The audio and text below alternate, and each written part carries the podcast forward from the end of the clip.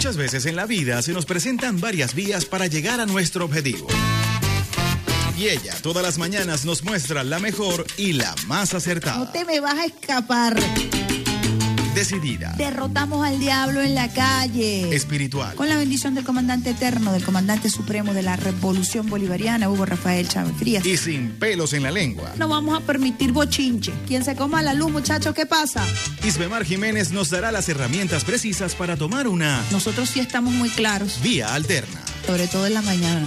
Todos los lunes, miércoles y viernes, desde las 6 y 30 de la mañana, nos nutrirá con análisis y con el toque tropical que la caracteriza. Besitos de coco con piña, qué rico. Vía Alterna. Vía Alterna. Transmitido por Salsa Caribe 102.3 FM y el Sistema Radio Nacional de Venezuela. Con Vía Alterna. de la vía Perico. Recorriendo la patria.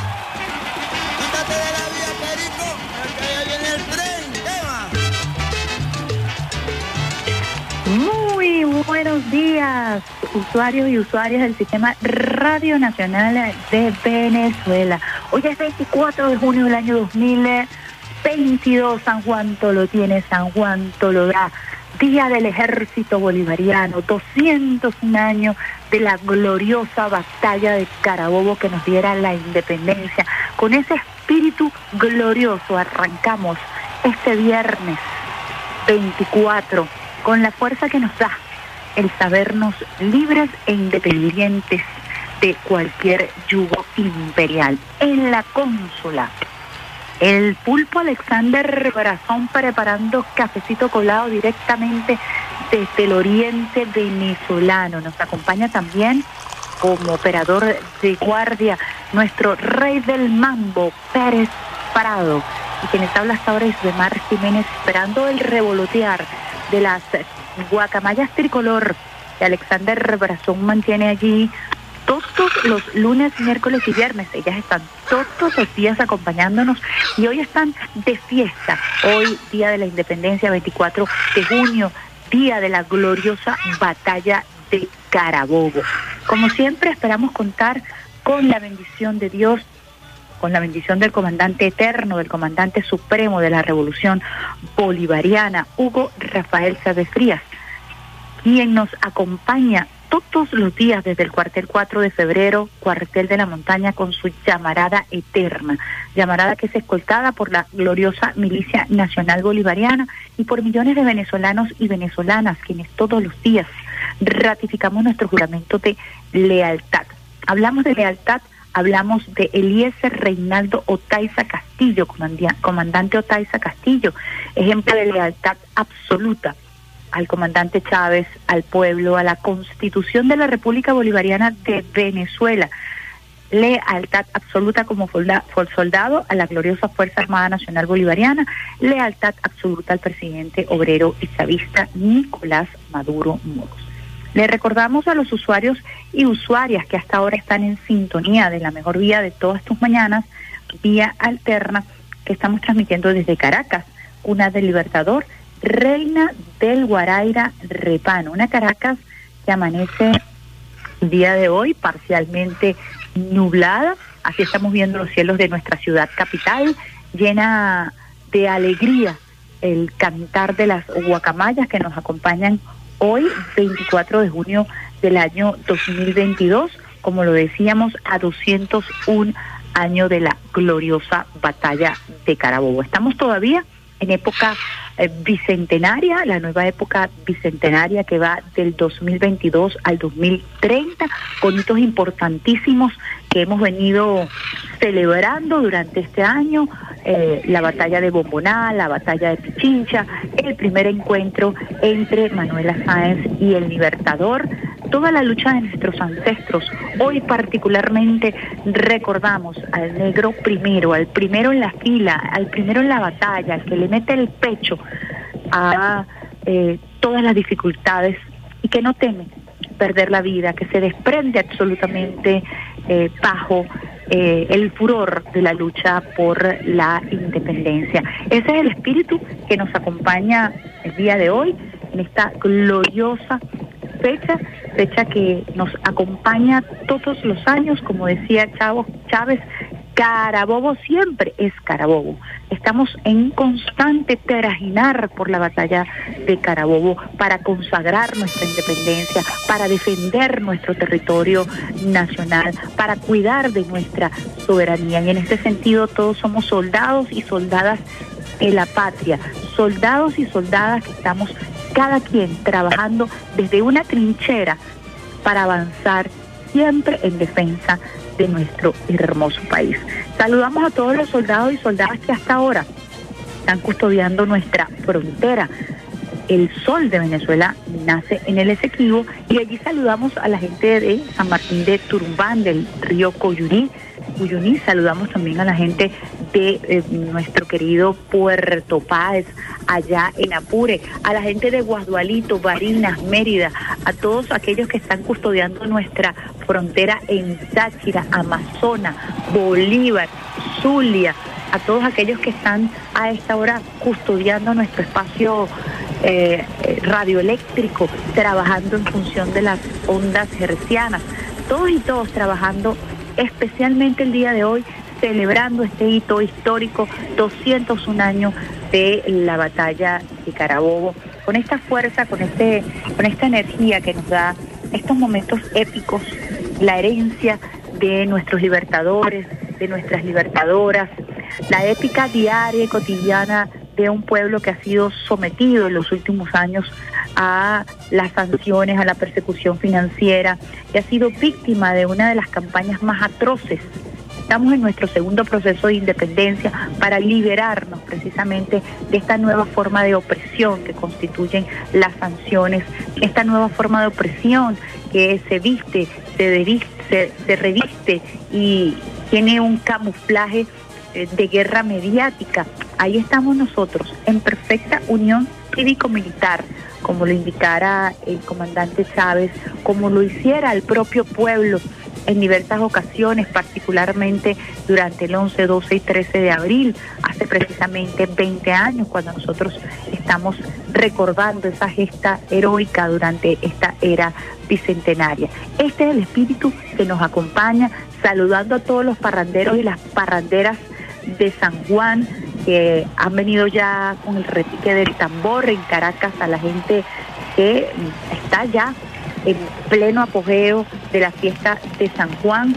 Estamos hablando de San Agustín, de La Vega, de Antímano, de estas parroquias que tradicionalmente se han dedicado a el culto de San Juan y todas sus manifestaciones que han sido declaradas patrimonio eh, inmaterial de la humanidad.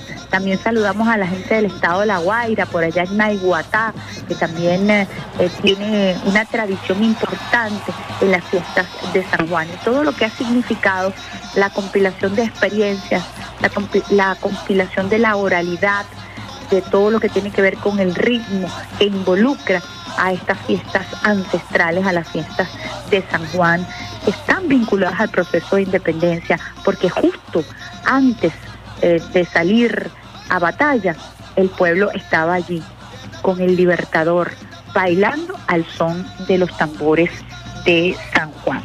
Así que nosotros vamos a nuestra primerita pausa musical a esta hora para compartir con ustedes y arrancar con mucha fuerza. Quiero que este programa esté cargado de muchísima fuerza espiritual para todos los usuarios y las usuarias del Sistema Radio Nacional de Venezuela, quienes desde bien tempranito además están en sintonía eh, con todos los actos eh, que arrancan esta fecha patria. Allí estuvimos en la izada de la bandera en el Panteón Nacional, aquí en Caracas, y con esto arrancamos esta importante fecha 24 de junio, en donde convergen elementos patriotas y elementos espirituales.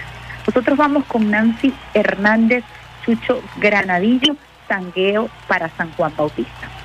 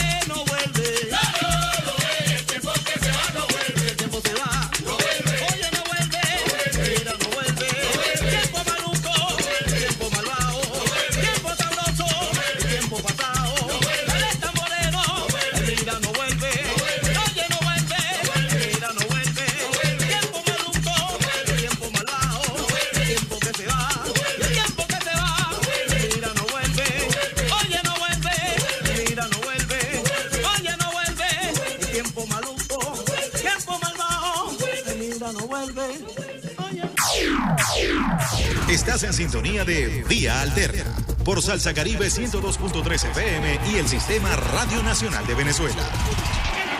Quítate de la vía, Perico, que allá viene el tren. Sangueo de San Juan. Vamos a estar compartiendo con ustedes algunas de nuestras manifestaciones vinculadas a esta fiesta reconocida por la UNESCO como Patrimonio Inmaterial de la Humanidad todos los cultores, cultoras, los parranderos y las parranderas, que desde muy temprano están en ese sincretismo cultural que implica toda la devoción a este santo. Un santo que particularmente jugó un rol fundamental desde el punto de vista moral, desde el punto de vista espiritual durante esta pandemia, porque fue en pandemia cuando la UNESCO reconoce el impacto la conservación, la tradición y la trascendencia de nuestro santo San Juan. Y nosotros, por supuesto, desde la fe, siempre le pedimos a San Juan que nos acompañara a sobrellevar lo que fue este pico importante de la pandemia por COVID-19. Así que tenemos una especialísima relación con San Juan desde el punto de vista personal, desde el punto de vista espiritual y desde el punto de vista político. Esto vinculado a un día tan glorioso como el día de la batalla de Carabobo, en donde convergen elementos extraordinarios de la épica de nuestro pueblo, de ese pueblo de a pie, ese pueblo descalzo, que se uniforma y se llega a conformar eh, y a considerar también parte de este ejército libertador bajo liderazgo del libertador Simón Bolívar, acompañado de mujeres que estuvieron allí en la primera línea de batalla, algunas trajeadas como hombres para poder frentear y poder eh, luchar de igual a igual, de tú a tú con el enemigo.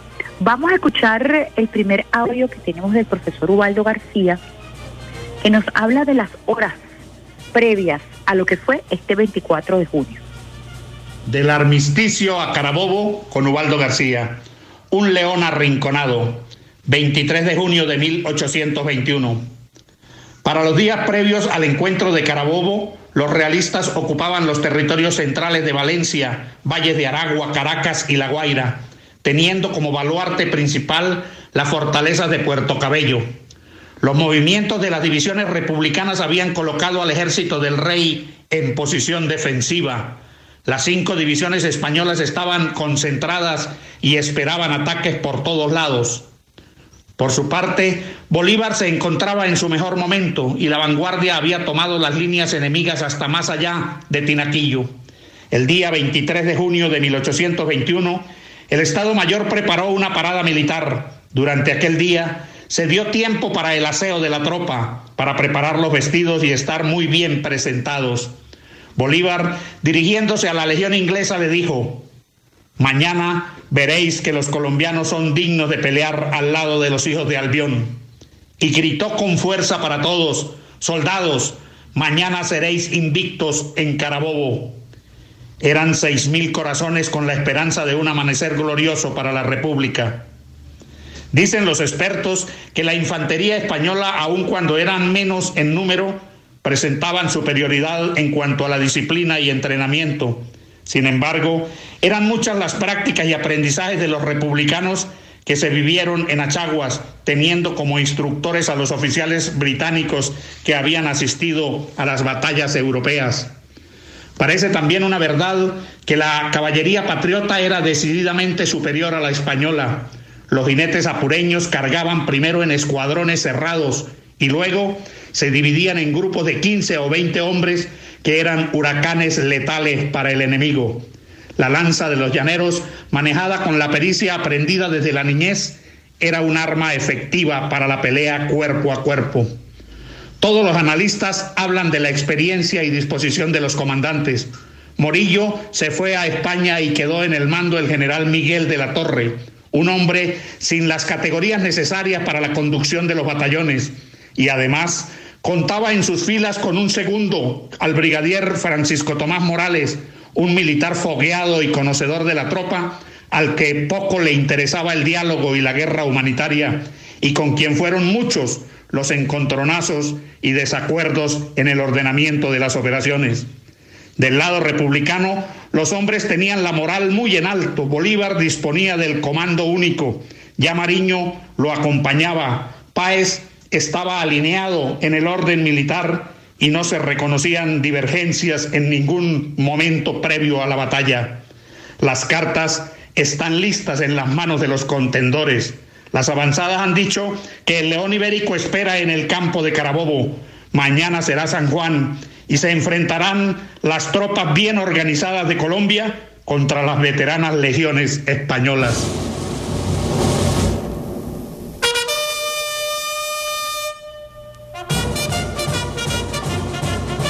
Ahí escuchábamos al profesor Ubaldo García, que también va a estar con nosotros en esta programación especialísima dedicada a los 201 años de la batalla de Carabobo, con estos trabajos que hemos realizado eh, para esta era bicentenaria, con muchísimo cariño, con muchísimo amor para ustedes, usuarios y usuarias del Sistema Radio Nacional de Venezuela. Conjuntamente hemos venido trabajando incluso eh, la producción. Aquí tenemos estos audios, eh, estos dos últimos audios que están en bruto, eh, pero nosotros los pulimos y los ponemos a ustedes, los elevamos con un trabajo extraordinario de producción que hace nuestra unidad de producción e investigación, que es liderada por nuestro queridísimo Gerardo Flores.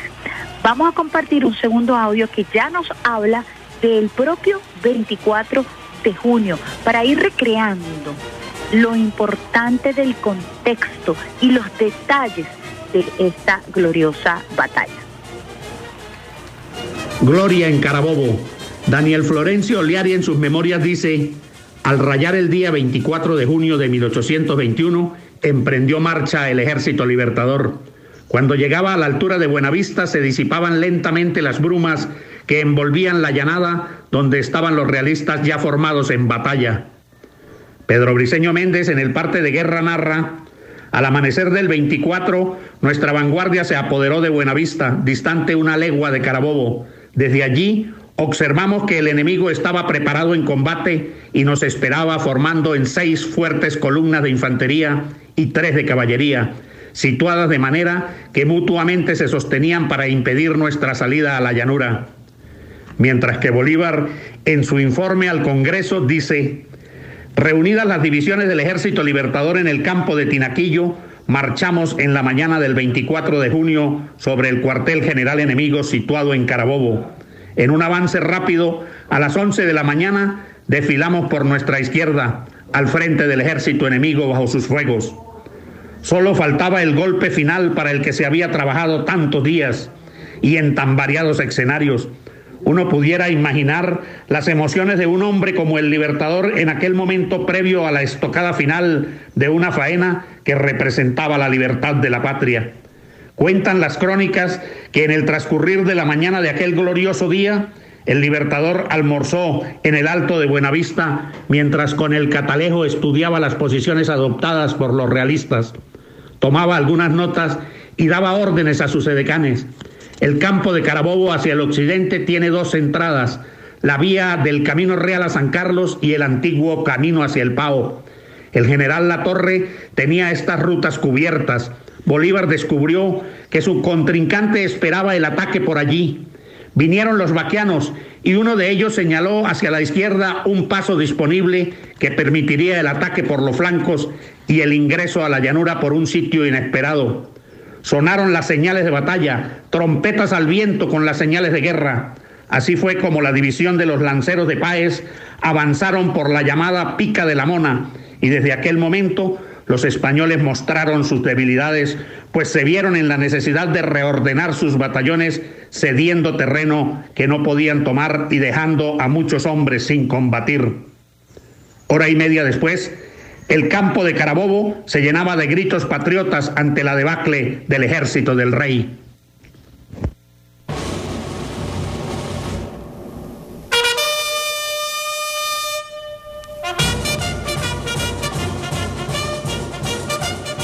Escuchábamos entonces al profesor Ubaldo García desde las montañas de Trujillo. Estará con nosotros también en nuestra programación especial de 9 a 10 de la batalla para que ustedes puedan manejar los detalles y esa forma muy peculiar que tiene el profesor Ubaldo de narrar la historia, de hacernos revivir cada uno de los momentos importantes de los personajes, del contexto que se vivió justo hace 201 años en la batalla de Carabobo. Nosotros estaremos acompañándoles a ustedes, usuarios y usuarias del Sistema Radio Nacional de Venezuela, en este día glorioso, este día que también es el Día del Ejército Libertador, el día en que nuestro ejército se uniforma, se convierte en un solo cuerpo para darle definitivamente salida a estos eh, invasores que por años habían dominado a nuestro pueblo, habían perseguido a nuestro pueblo. Bolívar en su mejor momento, como lo dice el profesor Ubaldo García, bañado de una luz, de una experiencia, de una sapiencia única que le permite la obra magistral de Carabobo. Vamos a una segunda pausita musical, eh, bañados precisamente en este espíritu glorioso del campo de Carabobo, del día de nuestro ejército bolivariano, el día de San Juan, y lo vamos a hacer con otro tema de mucha fuerza, tambores Bacarí, San Juan Bajará. Eh,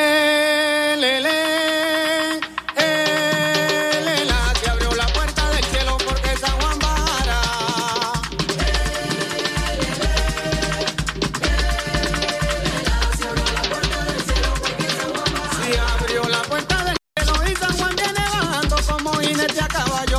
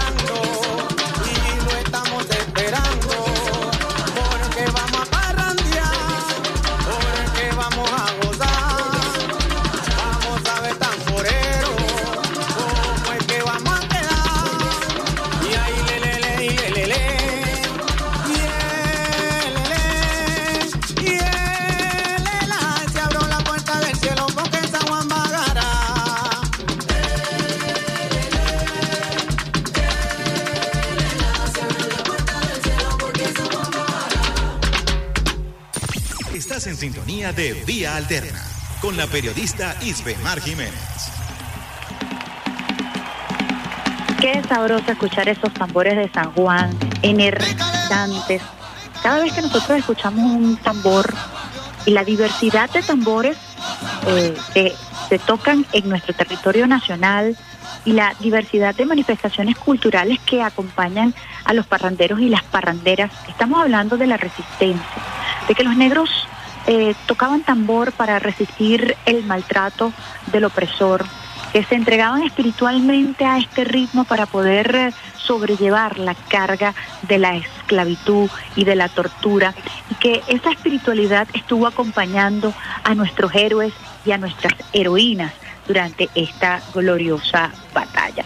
Tengo el honor de compartir con ustedes hoy en este programa Vía Alterna un mensaje que nos envía el maestro, cineasta, historiador Luis Alberto Lamata, un audio dedicado especialmente al Sistema Radio Nacional de Venezuela.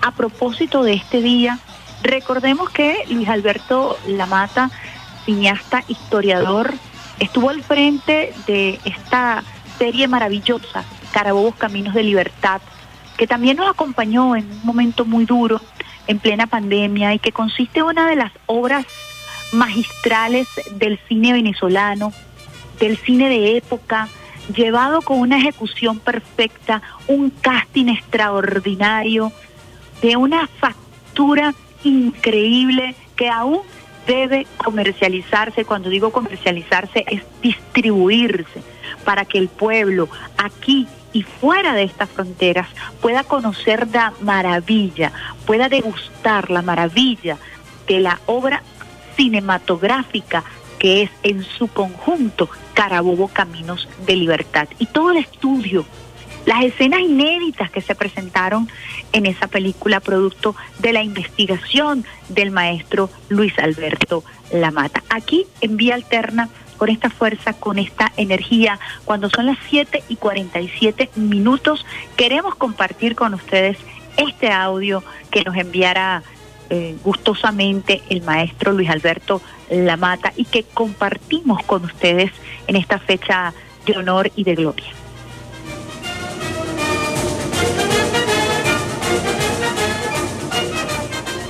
Al terminar la batalla de Carabobo, Bolívar en el parte de guerra eh, coloca literalmente, ha nacido una república. Para Bolívar la batalla de Carabobo es el punto de inflexión de 10 años de guerra, de 10 años muy duros, de largas estrategias, de movimientos muy importantes. Recuerden que la batalla de Bogotá es previa a la de, a la de Carabobo. La guerra en Venezuela estaba estancada desde hacía mucho tiempo estancada porque habían fuerzas muy, muy parejas, ¿no? el, ejército realista tenía una cantidad de, batallones eh, listos para tratar de contener el vendaval revolucionario. Morillo, el comandante español, siempre mencionaba que, que, él sentía que Venezuela era la clave de la guerra de independencia latinoamericana y que había que derrotar a Bolívar y había que derrotar a los patriotas venezolanos. Eh, Bolívar en un movimiento magistral cruzó los Andes, liberó la Nueva Granada, comenzó a conformar esa República de Colombia, esa que llamamos la Gran Colombia, y al llegar a Carabobo eh, se destaca como un gran estratega, como, como un genio, eh, no solamente político, sino, sino militar. Hay, hay que decir que Carabobo para Bolívar era precisamente eh, refrendar desde el punto de vista militar lo que él consideraba ya una victoria moral, una victoria política. Pero ahí quedaba este ejército español, eh, un ejército que era incluso superior al patriota, de, fuerzas muy veteranas, de, ahí estaba la mejor infantería del mundo, sin duda alguna entre, entre los batallones españoles, puesto que eran soldados que le habían ganado incluso a Napoleón en España. Parte de ese genio militar de Bolívar se expresa en su capacidad para ir eh, adelgazando que el ejército con una campaña muy bien planificada, es decir, Cruz Carrillo en Occidente, Bermúdez de Oriente, Pocas veces se recuerda que no solamente se trata de Carabobo y la lucha en Carabobo, sino que también hubo una acción muy importante desde Oriente, se tomó Caracas, eh, el mismo día de la batalla de Carabobo, Bermúdez, a sabienda de su inferioridad, es derrotado en Caracas. Y esas fuerzas realistas en la capital ganan esa pequeña batalla, pequeña porque al lado de Carabobo, que era la fundamental, pues eh, termina la batalla y se entera de que, de que, todo está perdido, pues, y que deben abandonar eh, la ciudad y deben huir hacia, hacia Puerto Cabello. Es decir, Carabobo es, insisto, el punto de inflexión de la, de la guerra, es un punto de cambio muy, muy importante y está, por supuesto, llena de historias muy, muy emocionantes, de historias eh, que, realmente provoca conocer. Desde todas esa, esas vidas que se perdieron allí. Allí murieron importantes oficiales venezolanos, este, Cedeño, Ambrosio Plaza, eh, Julián Mellado, en, acciones absolutamente heroicas. Negro primero. Eh, es decir, Carabobo realmente regó con sangre lo que es el refrendar esa, esa libertad para, para Venezuela y su disposición a incorporarse en lo que para Bolívar era la patria grande de, la Gran Colombia. Es decir, que por donde agarremos Carabobo es, es un evento importantísimo, interesante, emocionante, que, que, es importante que los venezolanos conozcamos, porque de alguna manera es la génesis y, cierro con la misma frase de Bolívar, es decir, eh, para él la, república nace en Carabobo.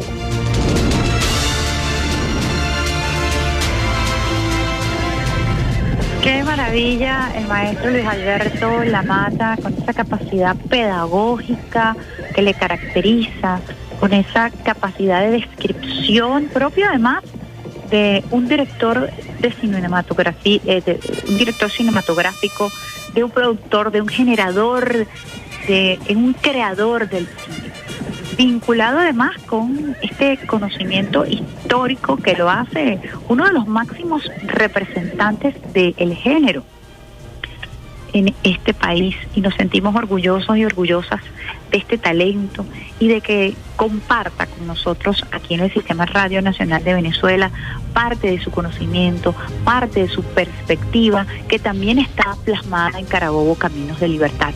Hoy eh, no se pierdan por venezolana de televisión de nuevo la proyección, la transmisión de esta serie Carabobo Caminos de Libertad.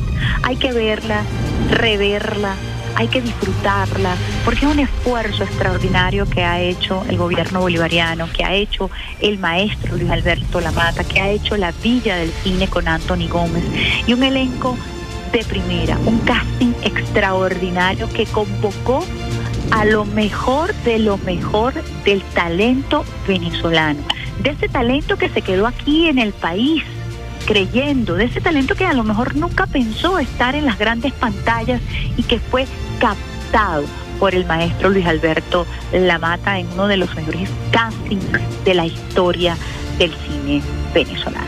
Cuando son las 7 y 54 minutos, con la fuerza de Carabobo, con la fuerza de San Juan, con el espíritu del ejército bolivariano, arrancamos nosotros esta mañana y vamos con una pausita musical a esta hora lo vamos a hacer con Gino González, a Carabobo 200.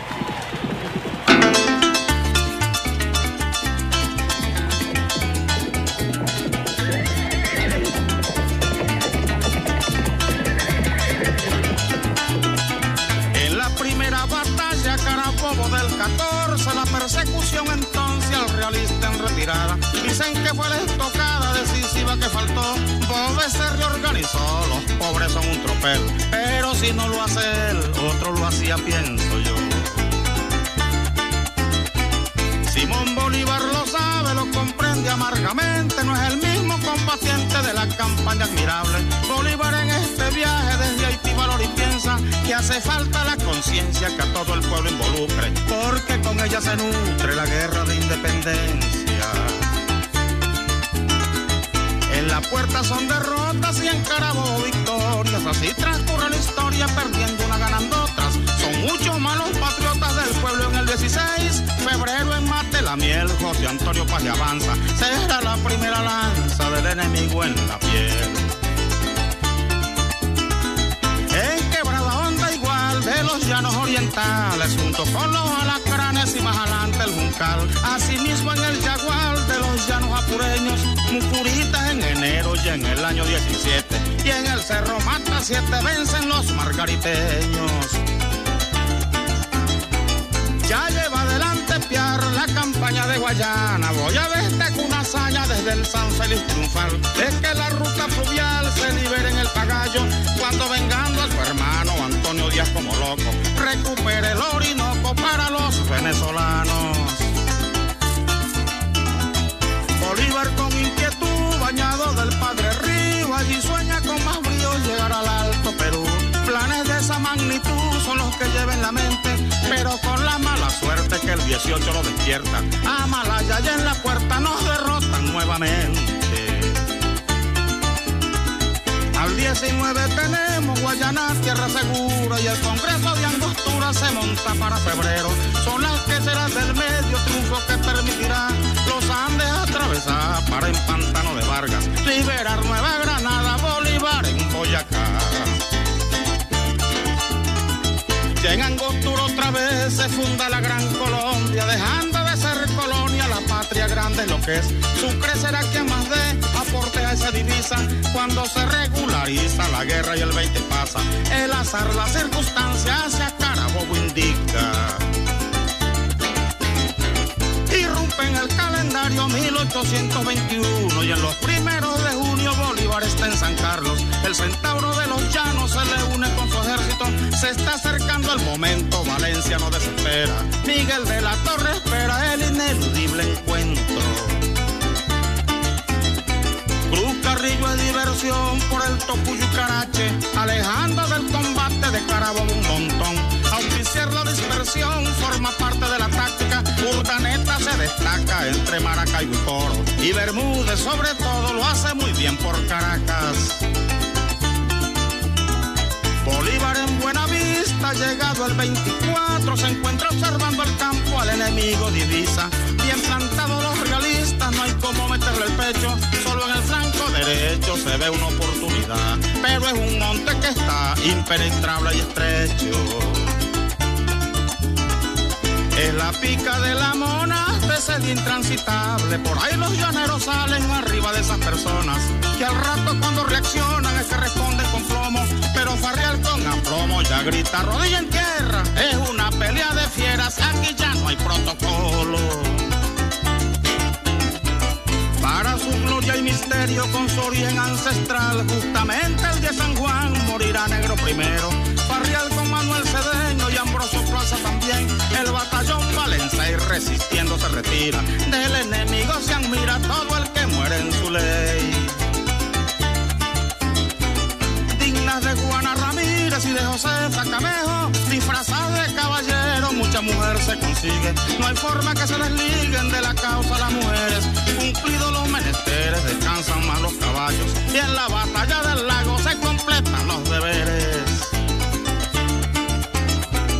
La batalla de la mona o batalla Carabobo la llamarán a su modo a según que al río llora. Dicen que basta independiente, pero el imperio insolente nos agrede, nos ataca. La defensa de la patria todavía sigue vigente.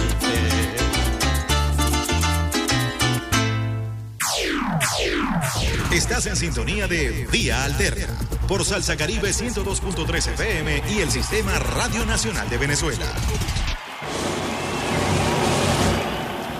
Este programa especial especialísimo, Día de San Juan, con los parranderos y las parranderas. Estuvimos conversando con la Asociación de Parranderos y Parranderas de Caracas.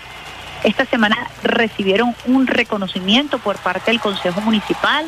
Allí estuvo la alcaldesa de Caracas, la almiranta Carmen Meléndez también estuvo acompañando a los parranderos el ministro del Poder Popular para la Cultura, Ernesto Villegas, la gente de Funda Patrimonio, la gente de Fundarte, y le entregan una copia de lo que es el certificado que declara al culto, a la práctica de San Juan como patrimonio cultural de la humanidad.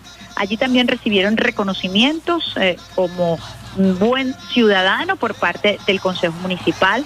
Y hoy nos han invitado a la parranda de San Juan allí, eh, al culto de San Juan en San Agustín. Y vamos a hacer todo lo posible por acompañar a nuestra gente de San Agustín en este glorioso día en donde convergen tantos elementos. Fíjense, a propósito de esta convergencia, y pareciera que nos salimos del tema, pero no nos salimos, eh, porque tiene que ver con los astros, tiene que ver con la energía, tiene que ver con todo lo que se conjuga para que una gesta heroica como la gesta de Carabobo pueda darse.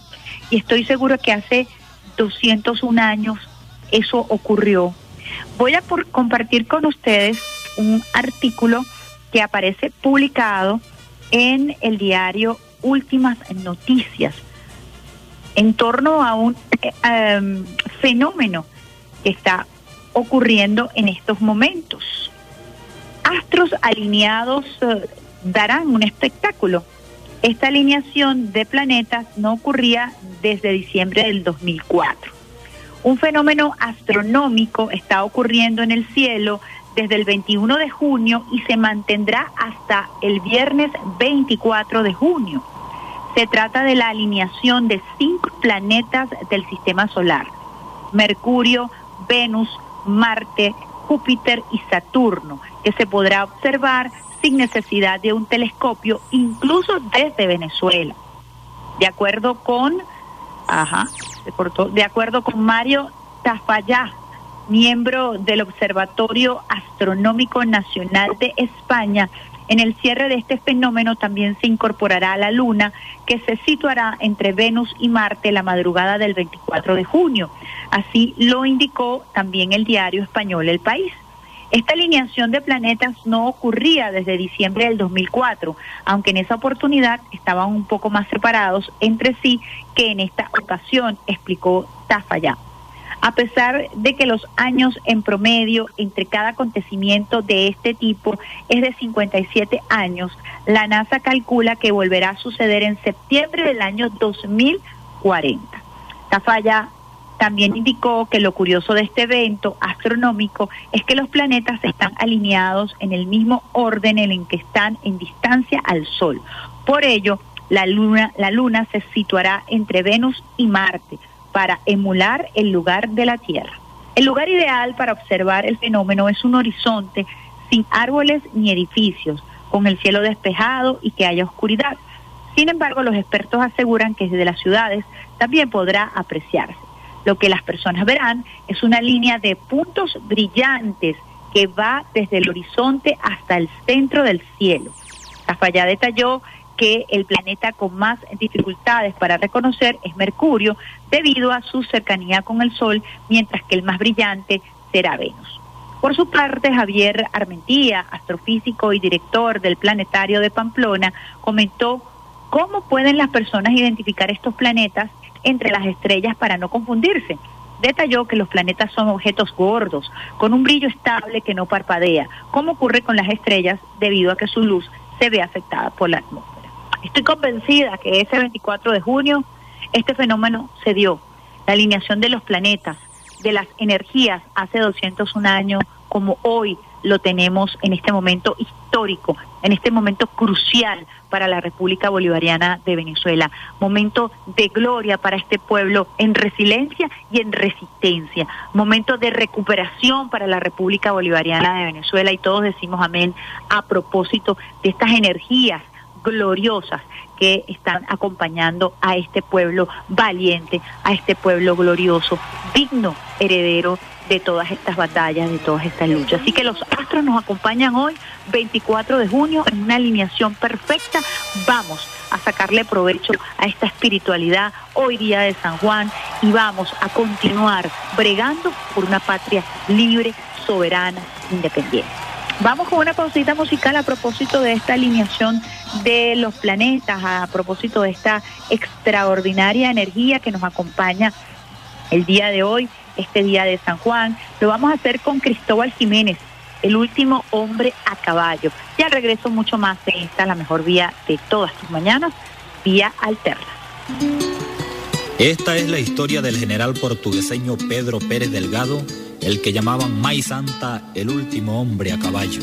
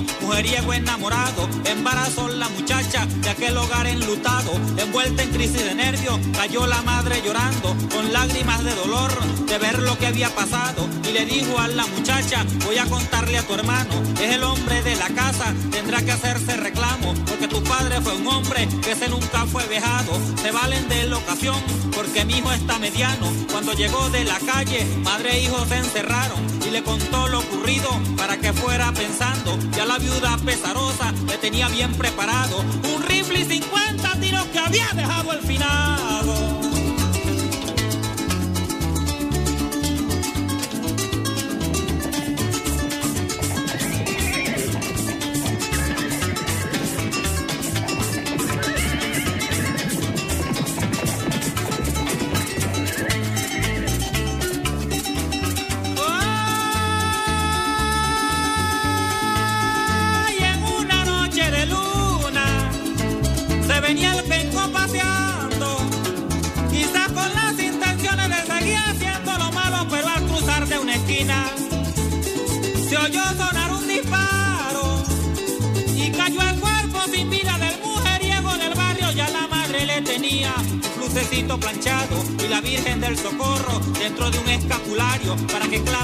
En su momento forzado cuando estuviera en peligro o en cualquier parte peleando. Salió con rumbo a Valencia temiendo ser apresado. ¡Ay santa! dijo al salir, besando el escapulario. Hizo su estadía en Valencia sin ser nunca sospechado y con la serenidad él nunca dio a demostrarlo. Quizás buscando otro ambiente hizo venir regresando. Se devolvió a Tinaquillo y vivía siendo mandado. Por cierto, el último quiso fue comprar unos cigarros que se fumó el Mocho Hernández una vez que estaba hablando.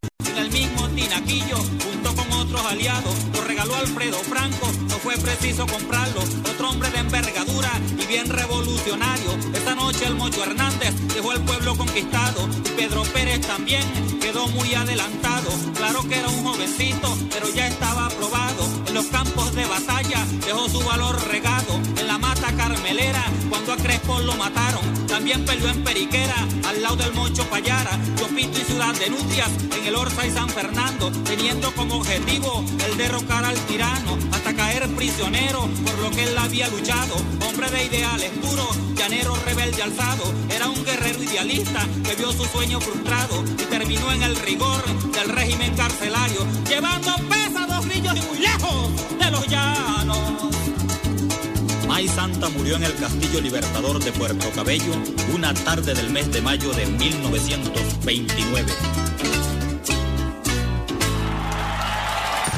Estás en sintonía de Vía Alterna con la periodista Isbemar Jiménez.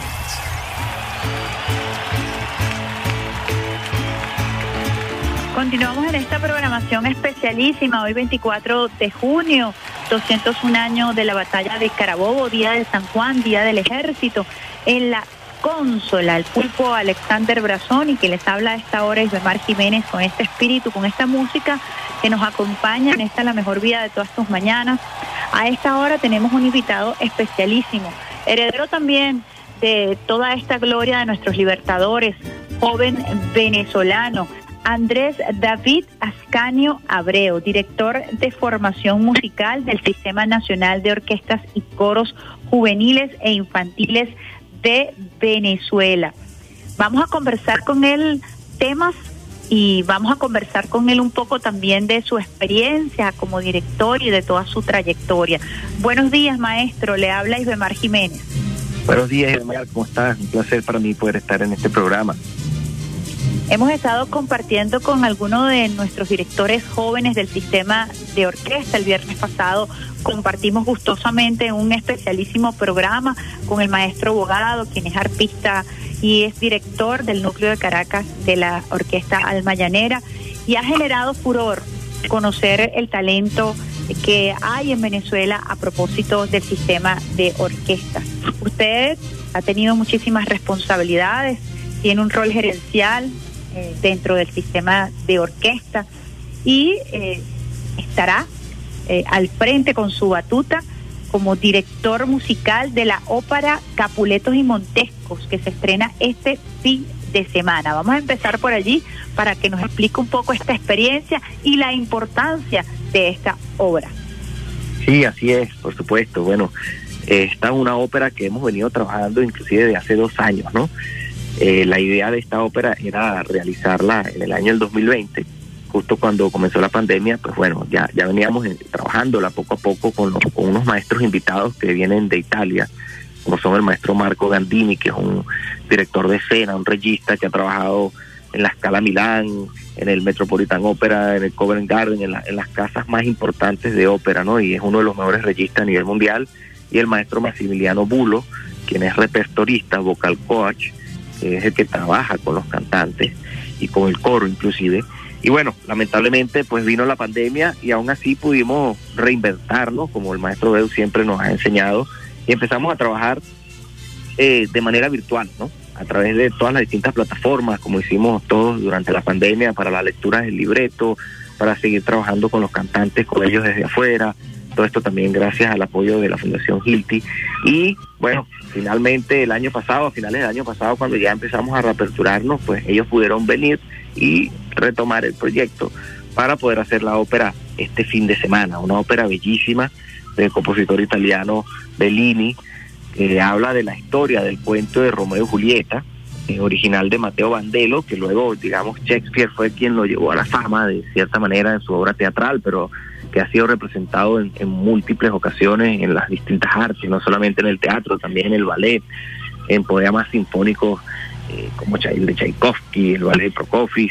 Bueno, en esta ocasión estaremos eh, realizando esta ópera bellísima de Bellini.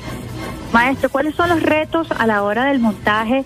Usted ha descrito eh, un proceso bien interesante que tiene que ver de ensayos a través de plataformas online. ¿Cómo puede conjugarse, eh, cómo pueden conjugarse todos estos elementos en la puesta eh, en escena de cantantes y de músicos para una obra con cierta complejidad como la que vamos a disfrutar este fin de semana? Sí, la, la ópera en general es uno de los géneros más complejos que existen, ¿no? Porque no es solamente la música, eh, que ya de por sí es súper compleja, no es solamente que el cantante debe lograr todas esas líneas expresivas que, el compositor les ponga, sino que también hay una escena, deben actuar.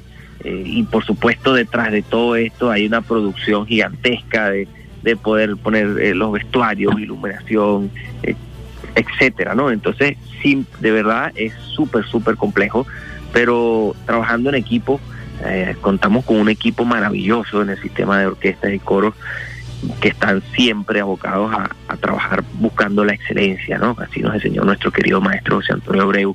Y de esta manera, pues es que hemos podido lograr esto. Han sido horas y horas de ensayo de los ¿Cuántas horas, maestro, más o menos calcula usted de ensayo para que este fin de semana, este fin de semana podamos disfrutar de esta ópera?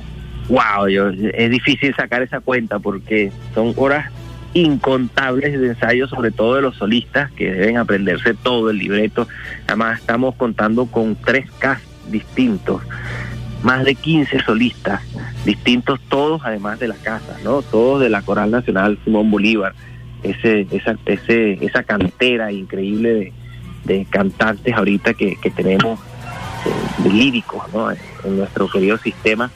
Yo diría que son más de más de mil horas de, de, ensayo que han habido desde hace dos años, por supuesto, ¿no? Eh, para ellos y por supuesto para la orquesta y el coro. Hemos estado ensayando ya de hace dos semanas eh, arduamente para poder realizar este montaje. Para usted como director, ¿cuál es el reto más importante? Porque el director tiene la responsabilidad de armonizar todos estos elementos complejos que usted describe. ¿Cómo se siente justo horas antes de este lanzamiento, de este estreno. ¿Cuál ha sido su reto más importante? Sí, lo más desafío? importante para el director es lograr la comunión, como bien tú dices, de todos estos elementos, pero sin estorbar, ¿no? A veces el director puede llegar a estorbar y eso es peligroso, ¿no? Uno simplemente ayuda a guiar, no debe ayudar a, a conectar, a que todo fluya a que este elemento por aquí y el otro por acá se conecten, la música con el cantante, eh, que yo pueda ayudar al cantante, se sienta ayudado por la orquesta, se sienta arropado por la orquesta y a, y a su vez afujado y no y no apabullado, ¿no? Porque eso también puede suceder y por supuesto cuando entra el coro también. Es, es una labor, digamos, de, de mucho cuidado, de estar siempre atento a cualquier detalle y de también dejar fluir la música, ¿no? No no no convertirse uno en una especie de, de, director que quiere manejar todo, un dictador, no, no, no, todo lo contrario, uno debe es simplemente soltar y dejarse llevar por la música. Qué hermoso eso que usted dice, dejarse soltar, de dejarse llevar, porque es una perspectiva totalmente diferente a lo que uno eh, pudiera eh, percibir de lo que es la figura de un director.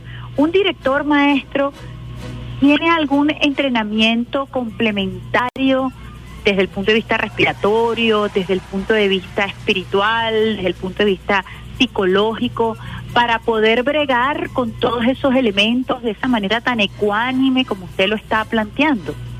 Bueno, siempre es importantísimo la preparación integral, ¿no? Del uh -huh. director. Yo recuerdo que cuando yo tuve el placer de ver clases de dirección con el maestro José Antonio Abreu, no solamente veíamos la clase de dirección como tal técnica del gesto o del análisis de la partitura, sino que él también te mandaba a leer de múltiples temas, te mandaba a ver ballet para que vieras artes plásticas, para que para que uno fuera viendo también un poco como como la plasticidad humana, ¿no? La arte plástica humana, lo que es el ballet. Eh, también te mandaba a ver eh, pintura, te mandaba a leer de todo un poco, por supuesto también a unos ejercicios de relajación que son muy importantes para uno poder centrarse y uno poder estar ya, digamos, de cierta manera tranquilo antes de la entrada al escenario para que todo pueda fluir de la mejor manera. ¿Tiene usted algún ritual particular, eh, algún eh, alguna cábala cada vez que se monta en escena, cada vez que usted se monta en ese podio? ¿Practica algo particularmente que le da sosiego, que le da tranquilidad? En realidad no, siempre trato de entregarle todo a Dios, Dios que, que nos guíe, que nos ayude y, simplemente agradecer y disfrutar, porque el hecho de poder hacer música y en este país tan bello, con esta orquesta, con este coro, con estos solistas y en esa sala tan bella ya es un privilegio y uno lo que debe es agradecer. La ópera como, como género, eh, ha habido quizás... Eh, eh, por ser un, un tema académico, eh, no ha habido quizás una masificación. Yo por lo menos tuve la, la particularidad de crecer en en un ambiente musical muy humilde, pero mi papá nos colocaba todos los géneros y era casi una excepción que en mis casas los domingos se escuchara ópera. ¿Cómo hacer para masificar más este género que es tan vital, que tiene una carga emocional y artística tan importante? ¿Cómo hacer para que la gente se interese en asistir mañana eh, a, a este evento tan extraordinario que, que vamos a presenciar? Es en la sala Simón Bolívar, ¿cierto? Exactamente, en la sala Simón Bolívar. ¿A partir de qué hora? de hoy, hoy y mañana a las 4 de la tarde y el domingo a las 3 de la tarde. La ópera, imagínate, la ópera nació y, y ciertamente es en excelencia para el pueblo. Eh, en realidad la gente piensa que la ópera es, es algo de, de la élite o es algo que está por ahí arriba, inalcanzable, y no, todo lo contrario. La misma esencia de la ópera fue escrita para que el pueblo pudiera ir a escuchar y a ver, bueno, escuchar la música, a ver la actuación.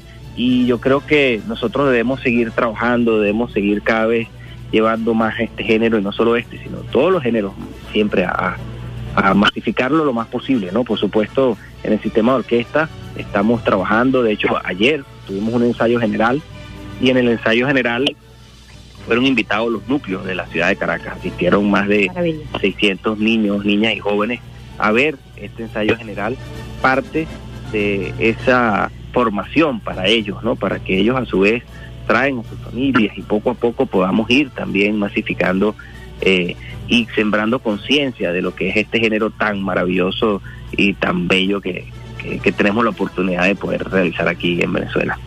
¿Cuáles son sus exponentes eh, favoritos, predilectos a propósito de la ópera y a propósito también de su género eh, favorito? ¿Cuál es el que más le gusta a usted de todos los que tiene la oportunidad de dirigir? Bueno, es, es sumamente complejo, pero yo siempre he dicho, yo tocaba trompeta en la Orquesta Sinfónica Simón Bolívar de Venezuela y, a, y a su vez estaba en- eh, estudiando dirección. Y ya dirigí algunos conciertos con la Orquesta Juvenil de Chacao, con la Orquesta Juvenil de Los Núcleos. Y a mí lo que realmente me, en su momento me gustaba más tocar trompeta que dirigir. Y tuve la oportunidad de dirigir el Janis Kiki de Puccini, esta ópera eh, que es de un acto. Y desde ese momento me enamoró la dirección. Entonces yo pudiera decir que, que ciertamente tengo como un, un especial afecto hacia la ópera porque fue l- el género que me atrapó hacia la dirección de orquesta eh, y a, a partir de ahí digamos que, que me empecé a enfocar más hacia la dirección.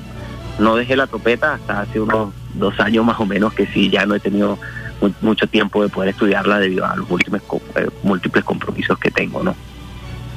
Como joven, si usted tiene un playlist, si usted tuviera un Spotify, ¿qué pudiéramos encontrar en ese playlist, en ese Spotify del maestro? Del Bueno, maestro Andrés Arcani. Sin duda eh, hay música clásica, música que llamamos música clásica, ¿no? Música sinfónica, eh, de todos los periodos, barroca me encanta, el romanticismo, el clasicismo, música moderna también, contemporánea, eh, pero también me gusta muchísimo, por ejemplo, eh, escuchar la salsa, la salsa eh, tradicional, ¿no? Héctor Lavoe, eh, Ismael Miranda, Ismael Rivera, eh, ese tipo de salsa también me gusta. También puedo escuchar, ¿por qué no? De vez en cuando unos boleritos, eh, eh, de todo un poco, ¿no? Qué El maravilla cuando uno, cuando uno ama la música.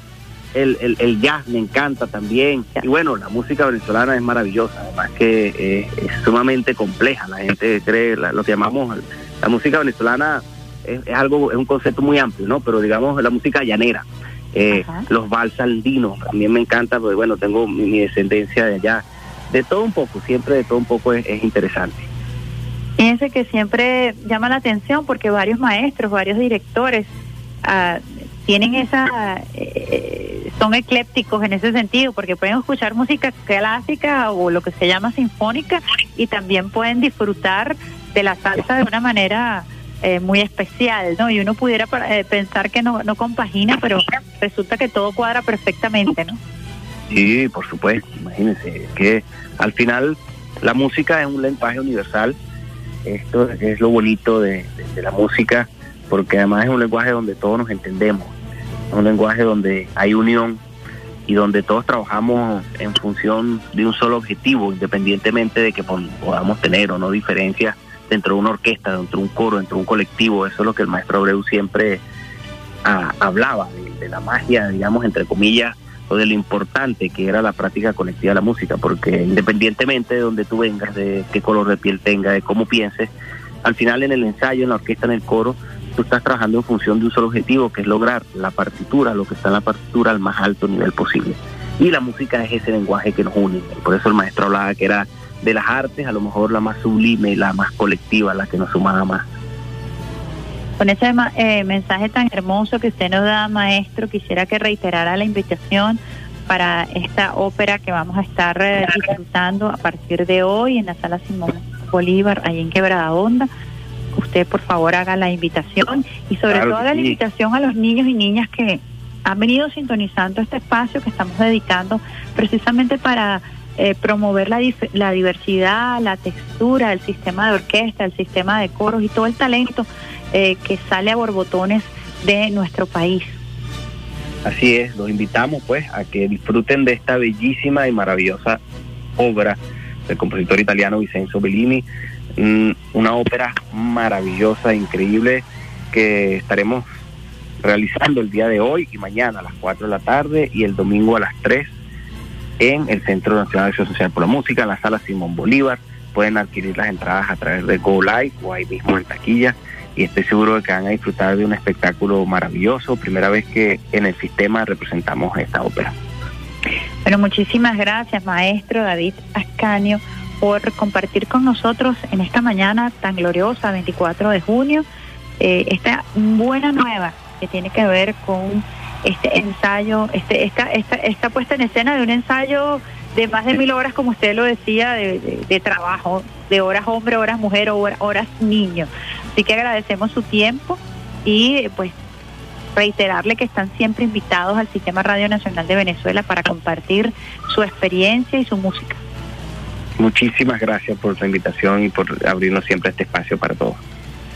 Bueno, estábamos conversando con el maestro David Ascaño, quien además fue el maestro que tuvo eh, ese honor de dirigir la orquesta más grande del mundo para romper el récord Guinness en nuestro país con una obra de Tchaikovsky de la marcha eslava. Y nosotros tuvimos la oportunidad de disfrutar de su talento, de la majestuosidad y del talento de más de 12.000 niños quienes estuvieron allí bajo su dirección para poder romper este récord Guinness. Mañana estaremos disfrutando de esta ópera eh, que es eh, nueva en nuestro país, es inédita y que ustedes podrán eh, visualizar, compartir, disfrutar, escuchar en la sala Simón Bolívar Sistema de Orquestas hoy y mañana a partir de las 4 de la tarde y el próximo domingo a partir de las 3. Nosotros desde el Sistema Radio Nacional de Venezuela extendemos, por supuesto, una invitación muy especial al pueblo venezolano para que hoy día, Batalla de Carabobo, 201 años, también puedan disfrutar de este espectáculo que está disponible para el pueblo aquí en Caracas, en la sede del sistema de orquestas, de la sede de la Fundación de Acción Social, que es la sede del sistema de orquesta y coros eh, Simón Bolívar, fundada por el maestro Abreu, y disfrutar de la maravilla, del privilegio de la ejecución del maestro Andrés David Ascanio, un maestro que viene precisamente de la formación y de las filas del sistema de orquestas, que ha dado todo desde el punto de vista de la docencia, desde el punto de vista gerencial y también como músico para enriquecer y engrandecer este legado que nos dará el maestro Abreu y que con tanto cariño cuidamos los venezolanos y las venezolanas. Nosotros vamos a una pausa musical a esta hora, lo vamos a hacer con el tema que es el tema de la celebración de los 200 años de la batalla de Carabobo, un tema que se popularizó el año pasado precisamente a propósito del bicentenario de la batalla de Carabobo, Luis Lozada del Cubiru, bicentenario de Carabobo, y al regreso ya con la última parte de este nuestro espacio vía alterna el día de hoy.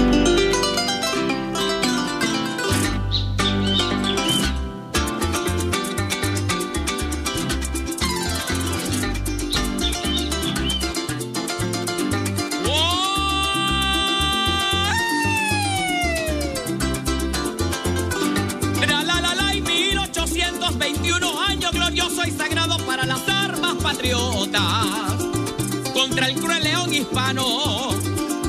Cuando se declara libre el pueblo de Maracaibo, esto motivó a Bolívar, estratega consagrado, a romper el armisticio en Santana firmado y empieza a movilizar sus tropas en todos lados atacando en varios puntos, dividiendo a su contrario Bermúdez entra Caracas, sin poder ser rechazado. Mariño, el jefe oriental, llega al cuartel de San Carlos, allí se le sube Páez y el ejército del llano, Urdaneta en occidente, sus buenas tropas enviado, una división realista debe salir a enfrentarlos, a plantarse en Carabobo, la torre se ve obligado, y al ejército patriota, Atacuanes ha llegado, y el día de San Juan Bautista, Bolívar emocionado, a la batalla final va presto fuertes divisiones de los héroes comprobados. La primera la comanda el centauro de los llanos y la segunda cedeño, hombre de lanza y caballo. Ambrosio Plaza completa la trilogía de comandos desde el Cerro Buenavista. Bolívar está observando. Ve que el brigadier La Torre su ejército ha desplegado de tal forma de frente es imposible atacarlo, pero enseguida consigue la manera de flanquearlo por la pica de la mona, un sendero intransitado. Así los bravos de Apure sorprenden al adversario, cumpliendo con la estrategia del gran genio americano.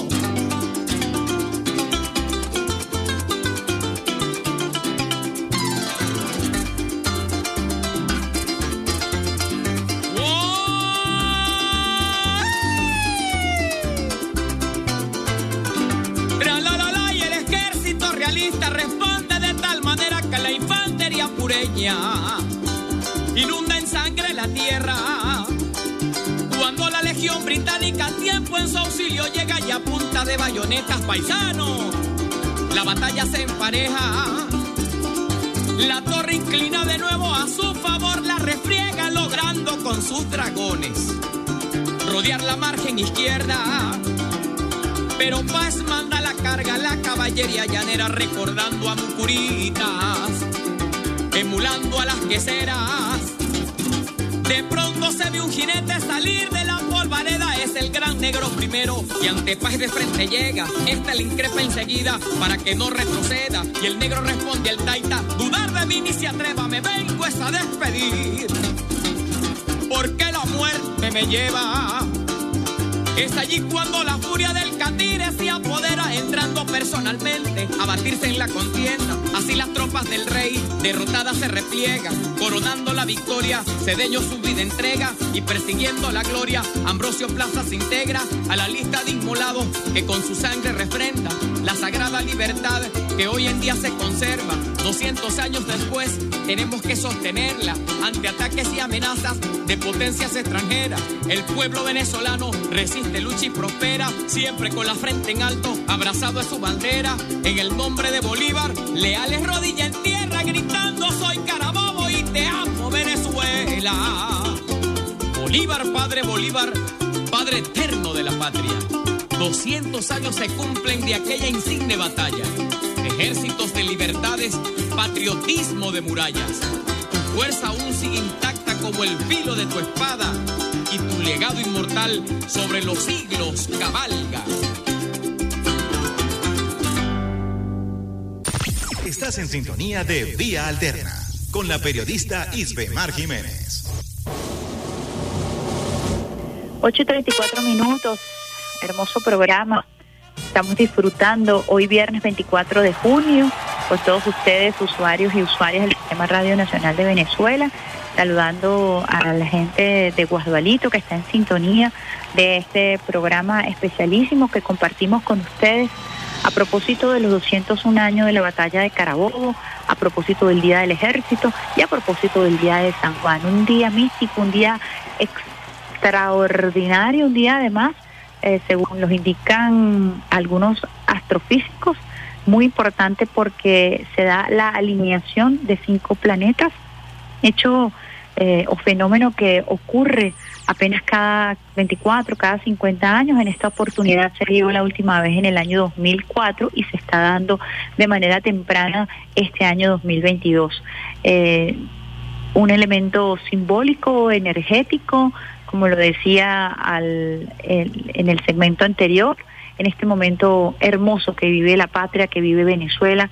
Ya el sol saliendo aquí en la capital de la República Bolivariana de Venezuela, nuestras guacamayas, el olor a café en el Sistema Radio Nacional de Venezuela, preparando una programación especial para ustedes usuarios y usuarias del Sistema Radio Nacional, preparándonos para compartir con ustedes este hermosísimo día eh, que siempre es muy especial para los venezolanos y las venezolanas, para los patriotas.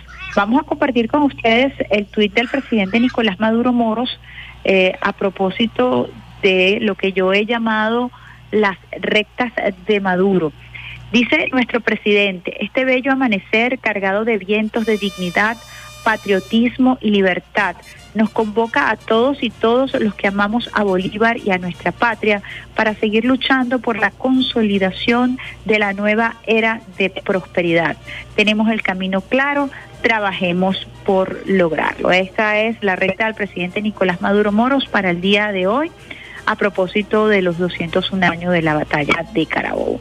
Recordemos entonces que hoy podrán disfrutar en Venezolana de Televisión de la reposición de la serie Carabobo Caminos de Libertad y quiero compartir con ustedes un tráiler de esta serie dirigida por el, por el maestro Luis Alberto Lamata. Este es el ejército más grande y más hermoso que ha hecho armas en un campo de batalla. Frente a mí, los bravos que tengo la honra de mandar. Ningún general ha estado más orgulloso de sus hombres de lo que yo me siento ahora. El diablo Bolívar. Nunca entenderé por qué este ricacho levantó semejante follón. ¡Esta es la hora de los bravos! ¡No ganá ese cerro y regresé esclavo! ¡Y yo escojo muerto antes que esclavo! ¡Escuchadme! ¡Vamos a tomar este puto cerro! ¡Somos la mejor infantería del mundo! Que las huestes realistas, enemigas de la dignidad humana, estén mejor armadas y cuenten con la ventaja del descanso, solo hará que nuestra batalla sea más grande y gloriosa. Palabras sagradas como libertad, democracia, república, triunfan aquí y ahora, o el universo entero se sumerge en la oscuridad del despotismo y la injusticia.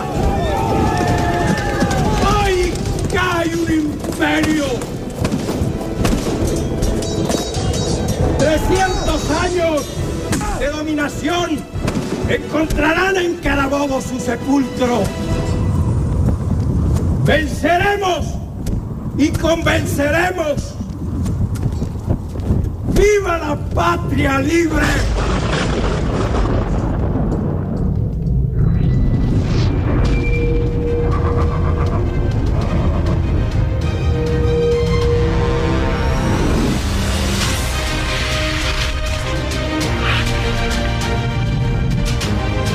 Patria libre. Esa es la actuación de Jubel Dielma, uno de los más grandes actores de este país, quien protagonizó, quien ejecutó el rol estelar del libertador Simón Bolívar en esta serie Carabobo Caminos de Libertad en su primera y su segunda temporada. Ya está aprobada la realización de la tercera temporada que pronto podremos eh, disfrutar. Hoy les invitamos a también eh, sentarse con en la familia, en familia, a disfrutar, eh, a compartir de esta serie Carabobo Caminos de Libertad, que está hecha con tanto esfuerzo, que está hecha con tanto amor y que además habla de la capacidad de producción de contenidos de nuestro país bajo la batuta de este gran maestro Luis Alberto Lamata y como les he dicho, bajo un elenco extraordinario, bajo un equipo de directores, productores, eh, que se pierde de vista en cuanto al talento y que definitivamente abre brecha, definitivamente marca pauta con respecto a lo que somos capaces de hacer, incluso en los momentos de dificultad. La gesta misma de la creación de este proyecto es la réplica de la gesta de Carabobo, héroes y heroínas que se entregan con amor y compasión para la defensa de la patria. Nosotros conmovidos, por supuesto, siempre con esta fecha, además enamorados y enamoradas de nuestras manifestaciones culturales, de nuestro San Juan, de nuestro sincretismo cultural y de lo que eso significa desde el punto de vista espiritual también para los venezolanos y las venezolanas. Les invitamos a seguir en sintonía del Sistema Radio Nacional de Venezuela durante todo el día de hoy. Estaremos compartiendo programación especial. En breve vamos a tener eh, el profesor Ubaldo García, quien les dará detalles de lo que fue este día, esta gesta hace 201 años y vamos a estar compartiendo con un gran equipo de producción en esta programación especial dedicada para usted, compatriota venezolano, a todos aquellos que hoy sienten muy de cerca la celebración de estos 201 años de la batalla de Carabobo. Y lo vamos a hacer con el comandante Chávez, con ese hombre que comenzó a reabrir la historia para el pueblo venezolano, venezolano, hacerla accesible, creador del Centro Nacional de Historia. Saludamos aquí a su director, Alexander, al historiador que siempre nos acompaña aquí en Radio Nacional de Venezuela y que también juega un rol importante desde todas estas instituciones, desde la nueva institucionalidad creada precisamente eh, en Revolución para abrir los caminos de una nueva lectura, de un nuevo abordaje a la historia insurgente. Saludos entonces a la gente del Centro Nacional de Historia, a Alexander Torres. Vamos entonces a despedir el programa cuando son las 8.42 minutos con el comandante Chávez cantando con Eneas Perdomo, Apure en un viaje y todo lo que significa Apure para nuestra lucha independentista, los lanceros. Apure es nuestro, como lo decía el general Vladimir Padrino López, que está hoy además de fiesta a propósito de ser hijo del componente del ejército bolivariano. Y hoy en Carabobo el ejército bolivariano celebra su día. Vamos entonces con Chávez, agradeciendo por supuesto todo el amor, el trabajo, el acompañamiento de Alexander Brazón, el pulpo en la consola, Guacamaya, el cafecito oriental, nuestro rey del mambo, Rafael Pérez Prado y quien les habla hoy con muchísima fuerza y con muchísima energía, con muchísima espiritualidad propia de San Juan, Isbemar Jiménez. Nos dejamos nada más y nada menos que con el comandante Chávez cantando con Eneas, conjuntamente con Eneas Perdomo, apure en un viaje. Besitos de coco con piña para todos ustedes. Feliz día de San Juan, feliz día de la batalla de Carabobo, feliz día del ejército bolivariano.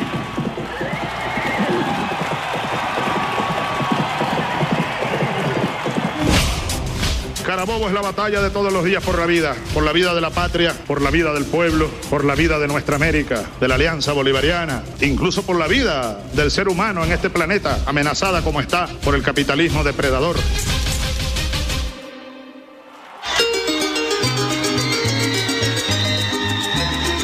Apure, yo soy tu hijo y te quiero con todo el alma. Apure en un viaje.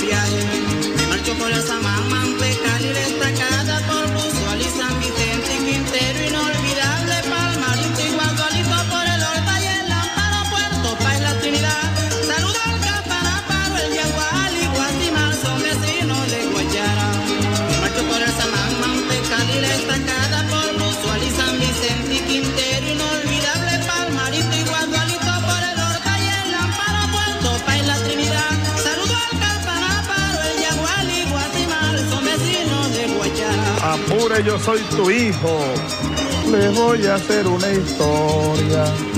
Hay una historia de la inmensidad del llano para dejarle un recuerdo. Hay un recuerdo a toditos mis paisanos. Compadre, usted que es mi amigo, usted que mi amigo, présteme la mula zaina, a ver si puedo pasearme todo el apuro en un viaje.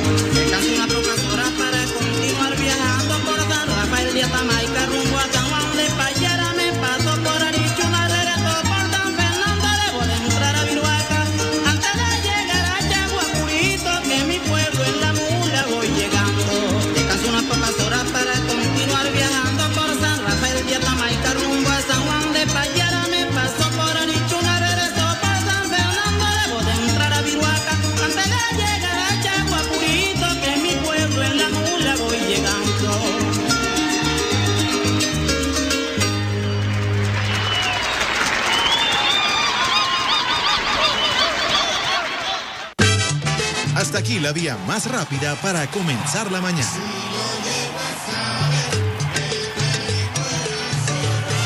Esto fue Vía Alterna.